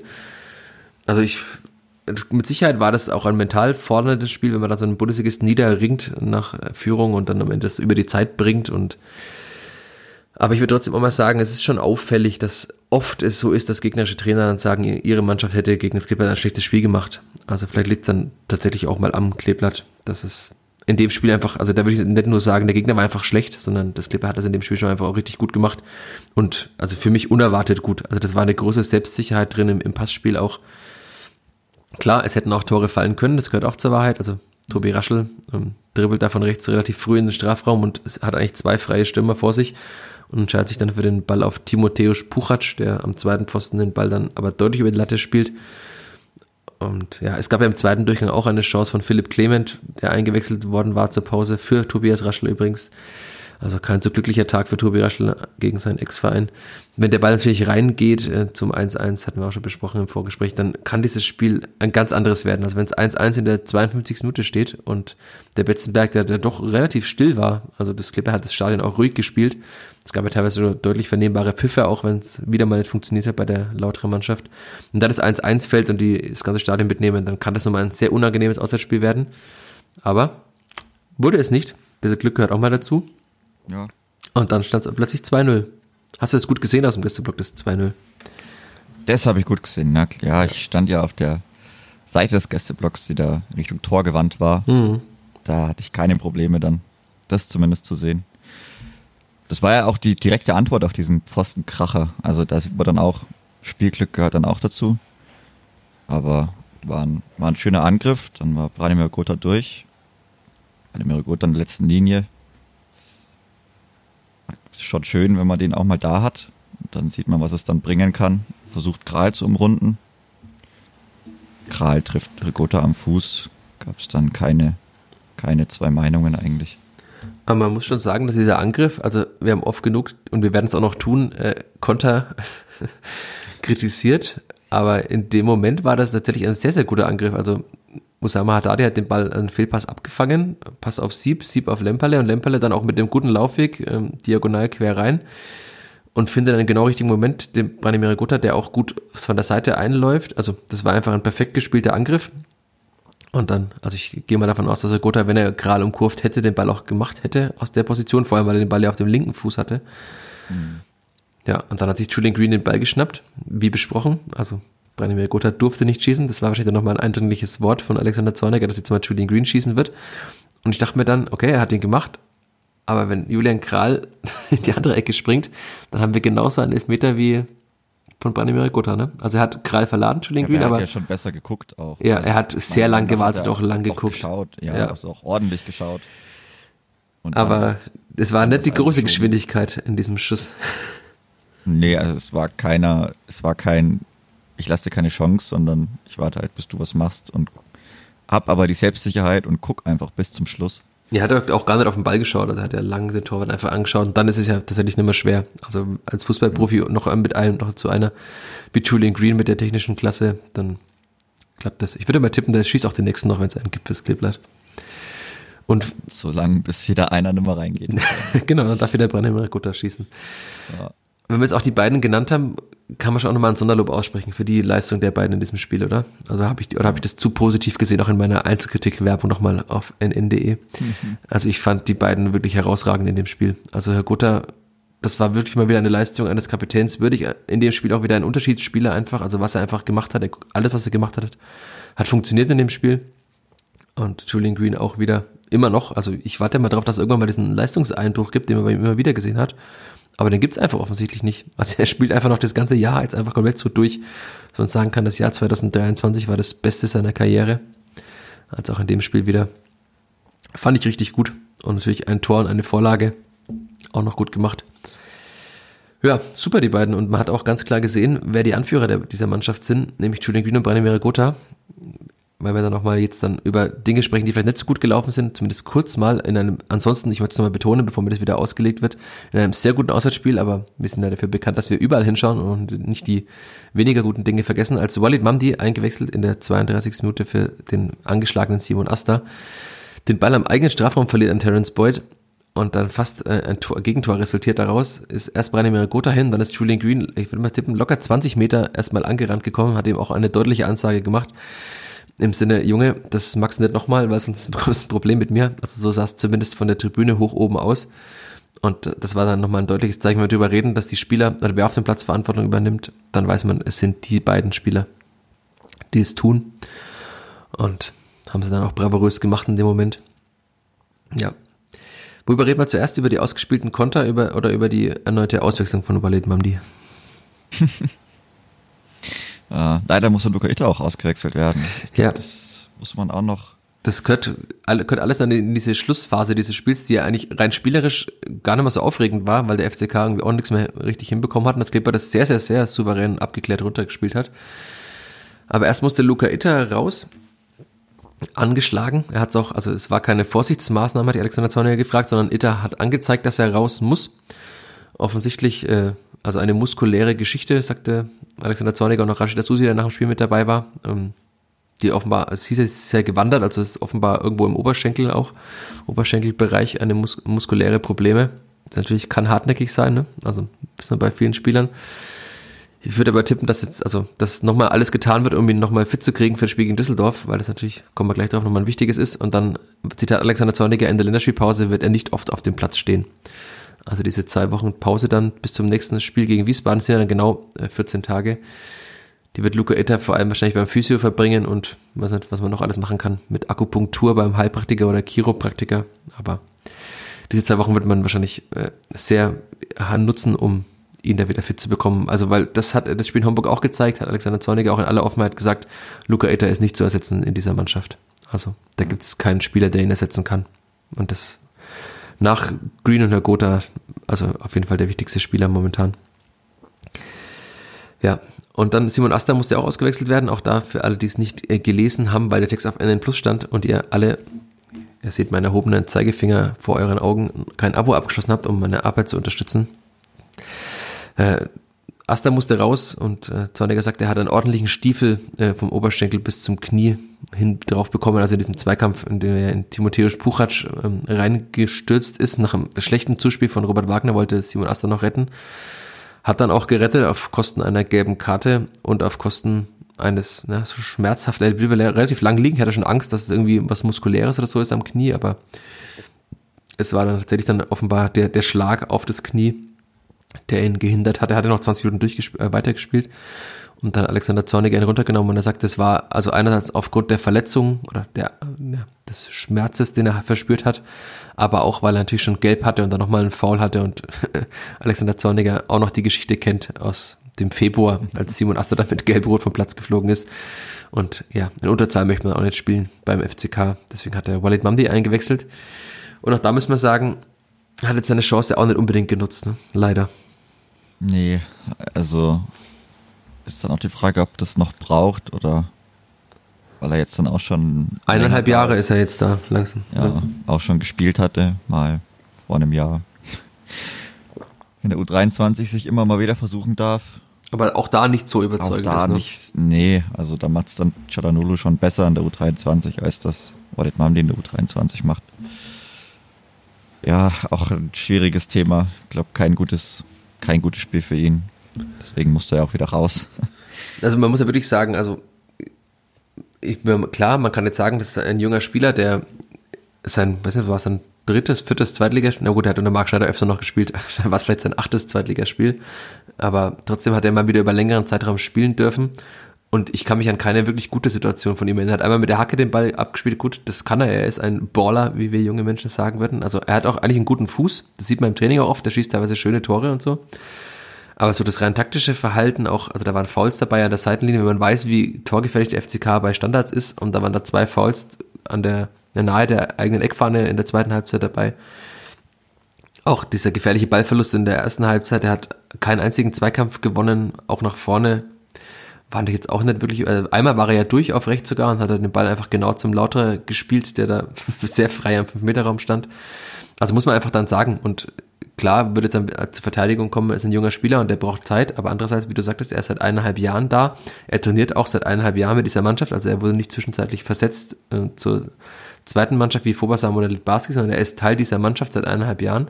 Und da muss man ihn auch daran messen, wie er in einem Zweitligaspiel performt wie er spielt, um äh, auf Deutsch zu sagen, wie er sich gibt in diesem Spiel. Und ja, muss man einfach sagen, zu wiederholten Male, wenn er länger spielt, ist es dann einfach nicht gut. Also in, in Magdeburg hat er ja damals äh, starten dürfen. Das war auch taktisch, äh, also individual taktisch nicht gut. Und das war in diesem Spiel auch wieder nicht gut.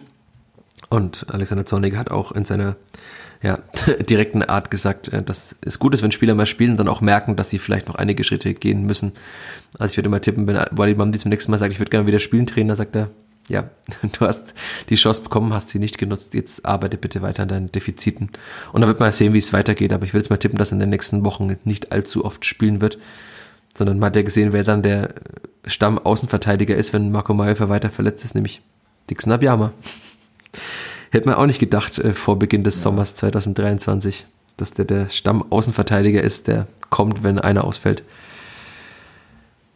Links wie rechts. Links wie rechts, Polyvalent. ja. Polyvalenter Spieler. Weil man dann auch, das gehört dann noch zur Wahrheit dazu, dass man auch erst mal dann sehen muss, was passiert, wenn er mal wirklich defensiv dann gefordert wird. Ne? Also. Ja, das haben wir auch hier offen angesprochen. So viel ja. ist da ja noch nicht passiert, aber, aber dafür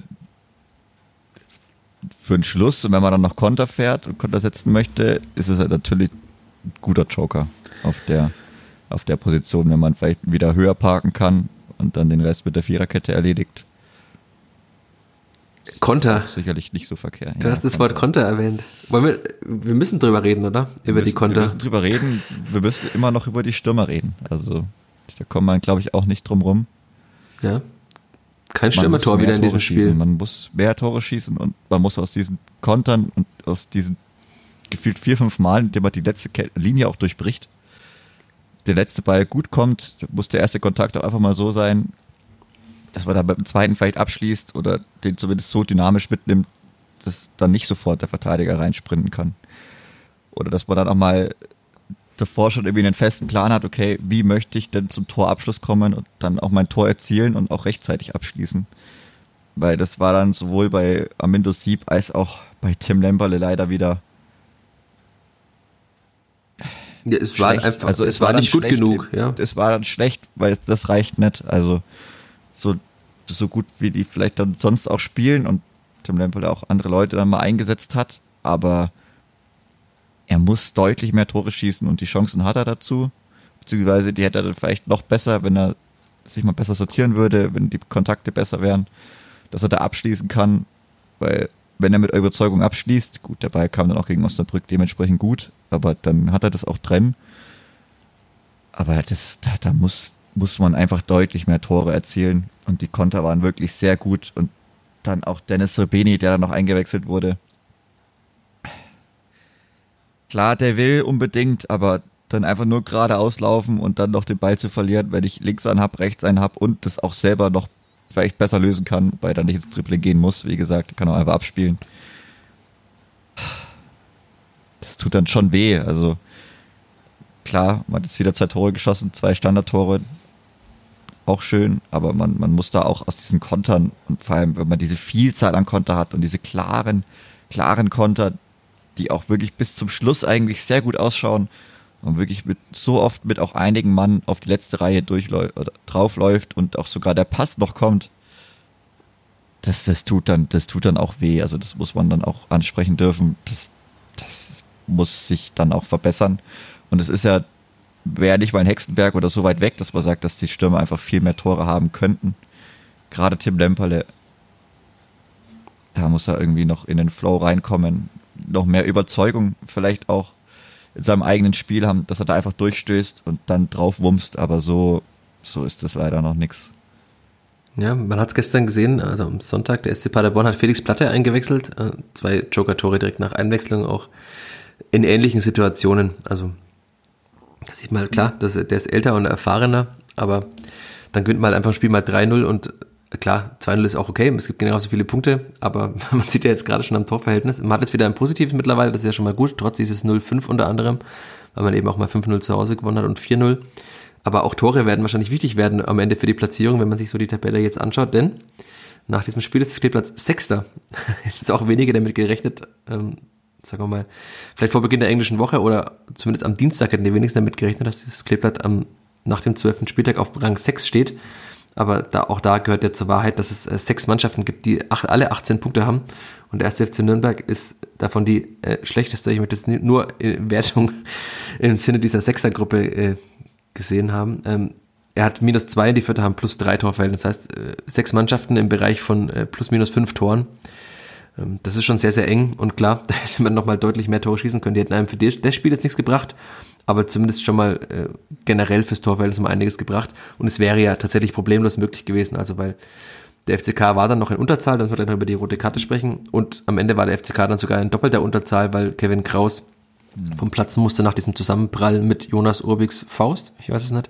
Zumindest mit Jonas Urbig ähm, hat er mit der Gehirnerschütterung, also Gute Besserung an den Ex-Vierter. Dass der Abseits war. Ja, das war Glück, dass der Abseits war. Sonst hätte es wahrscheinlich Elfmeter gegeben. Nochmal. Aber auch das eine Randnotiz in diesem Spiel. Und wir haben vorhin mit Branimir Gotha geredet, hat nicht nur einen Elfmeter rausgeholt, er hat auch einen, eine rote Karte gegen Boris Tomjak rausgeholt. Und äh, wir haben auch von unserem Hörer Patrick Kopf die Frage bekommen, ob wir gesehen haben im Stadion, was da war, weil es gibt ja offensichtlich keine Fernsehbilder davon. Zumindest hatte VAR Guido Winkmann keine. Und wir haben es im Stadion auch nicht gesehen. Also du warst ja im Gästeblock, es war genau vor euch, aber glaube ich zu flach für euch wahrscheinlich. Und ich war oben auf der Tribüne und habe dann auch auf den weiteren Spielverlauf geschaut, also weil es wirkte im ersten Moment so, als ob beide einfach aufstehen. Sie haben sich ja kurz behagt. Aber Follower Power in der Vierter Flachpassgruppe hat äh, Thomas Hahn geschrieben, in der Sport 1 Zusammenfassung des Spiels hat man angeblich gesehen, einen Ellbogenschlag in Brandes Magengrube. Zitat, ein sehr kurzer, aber hinterfotziger Schlag. Klasse gesehen vom Schiri. Also, wir haben oft genug den Schiedsrichter in diesem Podcast kritisiert. Felix Zweier in dem Spiel eine, ja, gute Leistung, kann man auch mal sagen. Und er hat das auch anscheinend dann gesehen. Branimir Gotha hat Also aber ja das aber das Gesicht, Gesicht gehalten. gehalten. Ja, er hat sich das Gesicht gehalten. Also, vielleicht hat er vor Schmerzen sich das Gesicht gehalten, weil das Essen vom Frühstück hochkam. Hat Beim. Schlag in die Naja, muss- Magengrube. Ah, Ich hatte eigentlich die Sport 1 Zusammenfassung auch gesehen, aber da waren die gleichen Bilder wie bei Sky. Also die halt, die zu früh. Oder Ja, vielleicht war das dann einfach, das wirkt im ersten Moment wie ein Schlag in die Magengrube. Beim Aufstehen fällt der Arm von Tomjak auf äh, Gotha. Aber das war es auf jeden Fall noch nett. Ich glaube auch nicht, dass ja es das gedauert. war. Also Ja. deswegen, deswegen hat ja aber auch Zweier noch geguckt. Ja, Also, weil das beim Aufstehen ein bisschen behaken und danach dauert es auch noch ein bisschen, bis dann gepfiffen wird und das sieht man eben nicht mehr. Müsste man, aber wie gesagt, ich glaube, wahrscheinlich gibt es einfach, gibt's einfach keine Bilder. So hat man das auch nicht gewusst. Ich habe dann nur gesehen, dass halt Zweier auch so einen Ellenbogen, glaube ich, angezeigt hatte oder Ja, hat angedeutet hatte. Das habe ich dann gesehen, weil auch viele gar nicht gewusst haben, was jetzt überhaupt abgegangen ist. Weil man dann doch auch nicht, ja, immer alles sieht aus dem Gästeblock. Ja, und dann, ja, konnte man, haben wir natürlich da nicht mehr intervenieren, aber ich glaube, Felix Zweier hat es sehr genau gesehen, weil man, wenn man auf den Fernsehbildern immerhin sehr gut erkennen kann, eben in der Szene drin bleibt, da noch guckt, obwohl der Ball schon äh, weitergespielt wird. Und da hat er dann ja, ja direkt abgepfiffen und gesagt, so, so geht's nicht. Und die lautere Aus, aus, also, Au- Auswechselspieler, die sich warm gemacht haben. Das ist ein bisschen andere Meinung, ist ja auch klar. Aber ich glaube, er war auch nicht super energisch, dass sie gar nicht mehr verstanden haben, was abgeht. Von daher wird also, wahrscheinlich so gewesen sein. Gotha. Klug gemacht, sagen wir es mal so. Wobei es in dem Spiel jetzt dann auch keine größere Rolle mehr gespielt hat, weil die Lautere ja eh schon, also da ging jetzt auch nicht mehr so viel. Nee. Das hätte vorher schon passieren müssen. Wie gesagt, ich glaube, der Pfostenschuss vielleicht ein bisschen die Szene des Tages, weil dann Ja. auch direkt im Anschluss danach gibt es den Elfmeter. Die Schlüsselszene des Spiels. Ja, das gehört dann auch mal dazu, dass er dann halt eben wegprallt und dann wieder zu Null spielt. Zum zweiten Mal in dieser englischen Woche, zum zweiten Mal in Folge. War ruhig. Also zumindest in der Liga zum zweiten Mal in Folge. Ja, zumindest in der Liga. Ja, jetzt ist ja wieder Heimspiel, also dann ja, dazu keine Bremsen. Die Spielfang hat übrigens die sechstbeste Abwehr der Liga. Das möchte ich hier mal erwähnt haben. Nachdem wir oft, also man, es ist witzig immer wieder nachzudenken, worüber man so diskutiert hat in den letzten Wochen und Monaten. Auch im Sommer hieß es, die Abwehr sei die ganz klare Schwachstelle dieser Mannschaft. Ähm, ja, 17 Gegentore in 12 Spielen ist immer noch viel, finde ich. Also ist klar, die resultieren vor allem natürlich aus einigen Spielen, in denen es sehr viele gab, nämlich äh, ein 0 zu 5 bei der Hertha, ein 1 zu 3 ge- zu Hause gegen Hannover, ein 3 zu, 4 zu 3 gegen den KSC. Also in diesen Spielen kamen ja dann doch schon einige zusammen. Aber man spielt in letzter Zeit häufiger zu Null. Klar, da gehört auch mal Glück dazu, wie bei dem Schuss von Clement. Aber die Abwehrreihe macht es einfach auch gut. Also auch Maximilian Dietz kann man wieder hervorheben, auch seine Klärungstat. Die haben wir jetzt gar nicht groß breit getreten, aber die Klärungsaktion, als Gideon Jung da ausrutscht auf dem nassen Rasen und er noch in Terence Boyd reinspringt mit allem, was er hat und das dann auch sehr energisch bejubelt vor der Westkurve. Auch das kam, glaube ich, nicht so gut an bei den Menschen, die da standen. Aber das, also ja, Maximilian War ja Dietz, auch nicht hoch, ich glaube, er hat gar nicht hochgejubelt, er hatte nur nee, er hat auf dem Boden gejubelt. Ja. Aber ich glaube, es ist ihm als Frankfurter schon bewusst, wo er da gejubelt hat. Das, also ich finde, er ist ein aufgewecktes Kerlchen und ähm, der checkt schon, wo er da gerade stand, glaube ich. aber er jubelt schon auch gerne. Also er hat er beim 1-0 Beim Einzel hat er er ist immer, immer mit vorne dabei, auch nach dem Spiel. Er ist immer mit vorne dabei. Er jubelt und feiert, glaube ich, sehr, sehr gerne. Der kommende Kapitän dieser Mannschaft? Fragezeichen. Hm, ich lasse es mal so stehen, könnt euch alle Gedanken Tja, machen. Wenn er dann für 5 Millionen Euro zu Inter Miami wechselt, vielleicht nicht mehr. Hm. Der letzte Mensch, über den jemand gesagt hat, er ist der kommende Kapitän, war Maxi Bauer. Das hat Stefan Leitl über ihn gesagt. Ein Jahr später ist er zum FC Augsburg gewechselt. Aber wir hoffen, dass es kein schlechtes Omen ist. Und freuen uns einfach über einen Auswärtssieg, den mancher mir gewidmet hat. Äh, etwas viel der Ehre, aber danke. Und dann freuen wir uns aufs nächste Heimspiel, oder? Weil zu Hause macht es ja meistens dann doch Spaß. Das ist eigentlich fast ausnahmslos immer. Aber Hashtag typisch wäre natürlich, wenn es jetzt so wäre, dass man dann zu Hause jetzt mit Vorfreude in dieses Spiel geht und sich denkt, ah, das wird ein schöner Sonntagnachmittag gegen Fortuna Düsseldorf, gegen den derzeit Tabellen Vierten. Und dann, Ja, aber die sind schon schlagbar, also zu Hause. also momentan sind sie schlagbar, ne? sie kassieren sehr viele Tore. Erst am Freitag drei gegen den SVW in Wiesbaden zu Hause. Also da läuft es auch nicht rund bei der Fortuna. Und da waren die aber auch nach ihrer Nachspiel. Also die waren wirklich, ich habe das mal, ich habe es auch gesehen. Da ging nimmer viel. Da, also gegen Wien Wiesbaden allein schon drei Dinger zu kassieren, die ja auch eigentlich gefühlt gar keine Tore schießen. Der SVW Wiesbaden kassieren. Also hat die übrigens bessere Die Abwehr als die Spielvereinigung. Ja, die Minimalisten der Liga. 13 zu 12 Tore nach 12 Spielen, aber 18 Punkte. Also machen es stark. Es sieht schon sehr ordentlich aus. Aber die kommen dann äh, nach der Länderspielpause, am Sonntag danach. Also Ja, eine Länderspielpause und dann wieder am Sonntag nochmal ein Heimspiel gegen den SVW in Wiesbaden. Dann werden sie fallen. Tja, Bist du dir da so sicher? das Torverhältnis einmal negativ sein dann. Ja klar, schon. Eigentlich schon. Dann Du wurdest ja kritisiert für deine über, übertriebene Vorfreude auf die nächsten Spiele. Tja. Aha. Das wurde, ich, mir wurde auch schon versichert, dass man aufsteigt, nachdem man jetzt in Kaiserslautern gewonnen hat. Boah, es geht in Fürth relativ schnell. Also, Das war eine, das war eine, ja, ein sicheres Gefühl noch von vor der Saison. Wenn man in Kaiserslautern gewinnt, dann steig, würde man naja, aufsteigen. ich würde mal tippen. Erst einmal bestätigen. Auch wir haben auch viele Menschen geschrieben, dass das war jetzt der Wendepunkt dieses Auswärtsspiels. Also ja, es ist sehr gut. Also der, der Spielplan muss ich, also bis zumindest bis zum Winter, der ist schon geh nochmal auf den Spielplan ein für alle, die ihn nicht vor sich viel haben. besser kann er nicht sein. Also zu Hause gegen Düsseldorf, zu Hause muss man sich keine Angst. Da, Und das ist auch der also einzige- Düsseldorf. Und ich glaube, Düsseldorf zu Hause ist doch. Ja, und es ist der einzige Verein, der in der Tabelle gerade vor einem steht. Mhm. Im Spielplan. Dann zu Hause gegen SVW in Wiesbaden.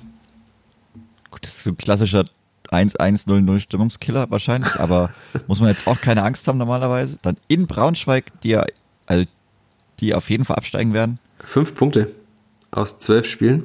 Ja, und sieben Tore geschossen. Also Übrigens, wer es nicht gesehen hat, äh, nach dem Spiel bei Sky wurde der Interimstrainer Marc Pfitzner gefragt, oder es war eine These, der Reporter sagte, ich würde ihrer Mannschaft die Zweitligatauglichkeit absprechen, sie auch.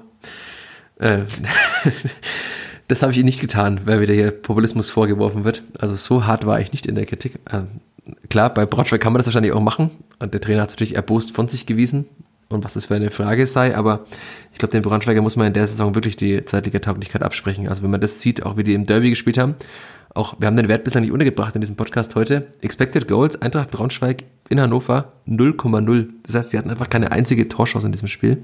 kein Abschluss. Kein Abschluss, keine Torchance. Also, und in, in Braunschweig, ne, da kann Armin Letztes Sieb auch Fallrückzieher-Tore machen. Ja, ja.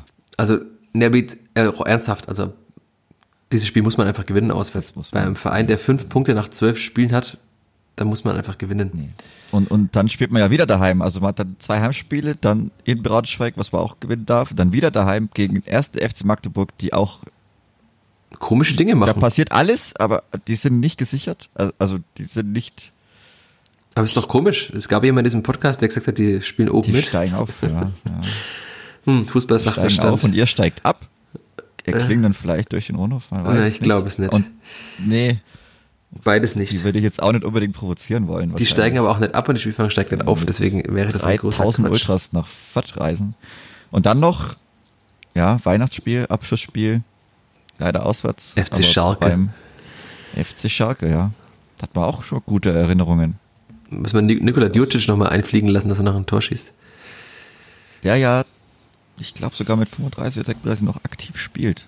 Okay. irgendwo in China zumindest gespielt hat. Aber meinst du, er ist noch fit genug, um beim Kleeblatt anzulaufen, 90 Minuten? Ah, ich glaube, der hat auch mal muskuläre. Wobei, man muss ja nicht mehr anlaufen jetzt, nicht mehr so viel, weil das haben wir auch gar nicht so in dieser aller Breite ausgeführt. Das Kleeblatt, der etwas tiefer verteidigt hat in Lautern und nicht mehr ganz so hoch. Und schon lief es noch Viel besser. umgeschaltet. Ja. Das hat auch dazu gehört. In Schweden spielt Nikola Djurcic übrigens. Bei Mittlerweile. Dega Force IF. Er ist 37 Jahre alt. Jahrgang 86. Müsste der Jahrgang, ne? Älter als Jürgen Chesula. Ne, jünger. Jürgen Chesula ist 85. Also ähnlich. Aber ja, er hat in, äh, lange gespielt in China.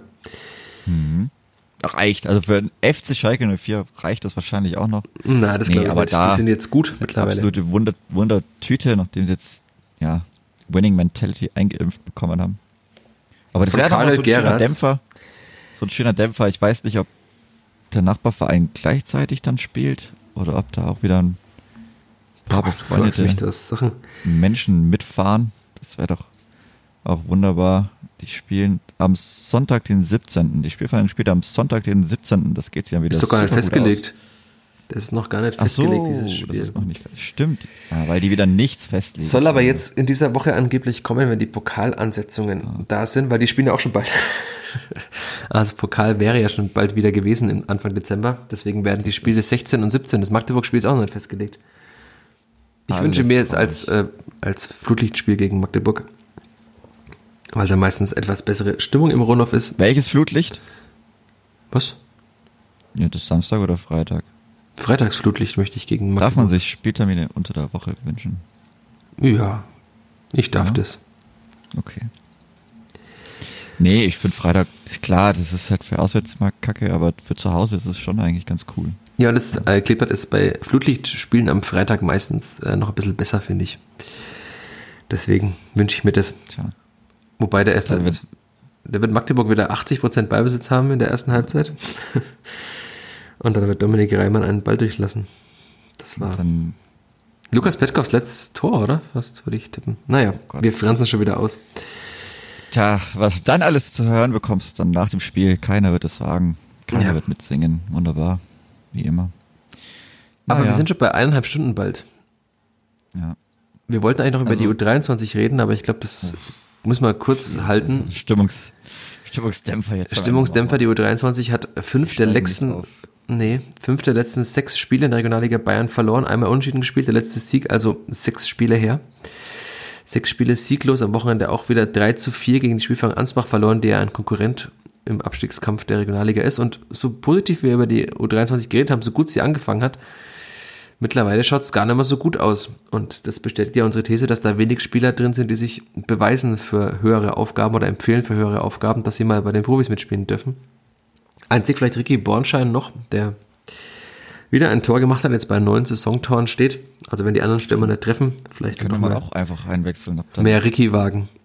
mehr Ricky, mehr Ricky wagen und die U23 unterstützen in der Länderspielpause. Am 18.11. Aber Da da, haben wir nochmal einen. Podcast vorher.